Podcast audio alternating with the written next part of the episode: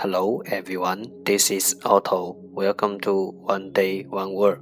大家好，我是 Otto。您现在收听的是荔枝 FM 幺四七九八五六，图听每日十五分钟英语之每日一词。欢迎收听，欢迎订阅。You, where the hell did you come from?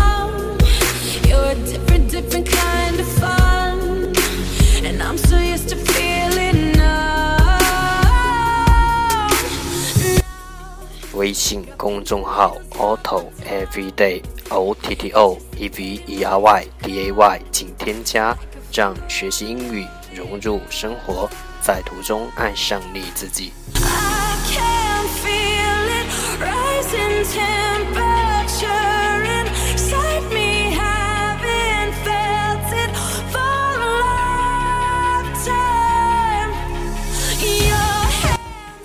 让我们一起简单的坚持每一天。 lips so I could do this for a lifetime. Okay, let's get started. Day 277.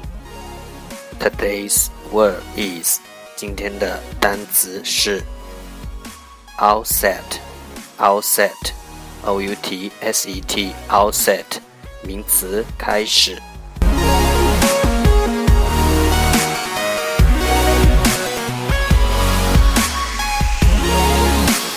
I can feel it rising temperature inside me. Haven't felt Let's take a look at its example.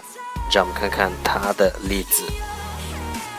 From the outset of the race, the man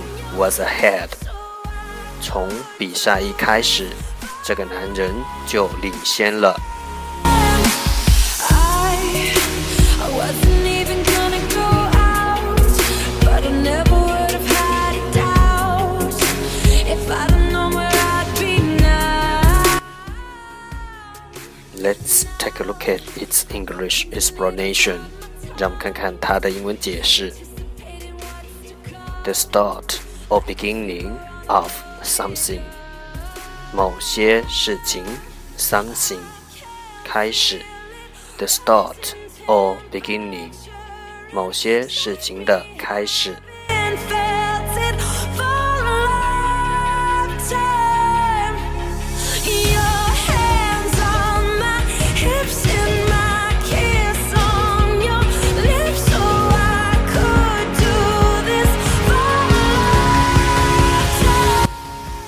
Let's take a look at its example again.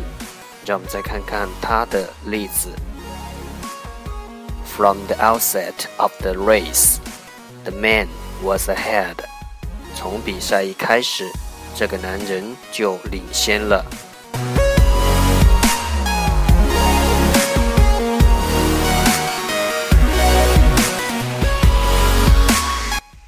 Outset, outset， 名词，开始。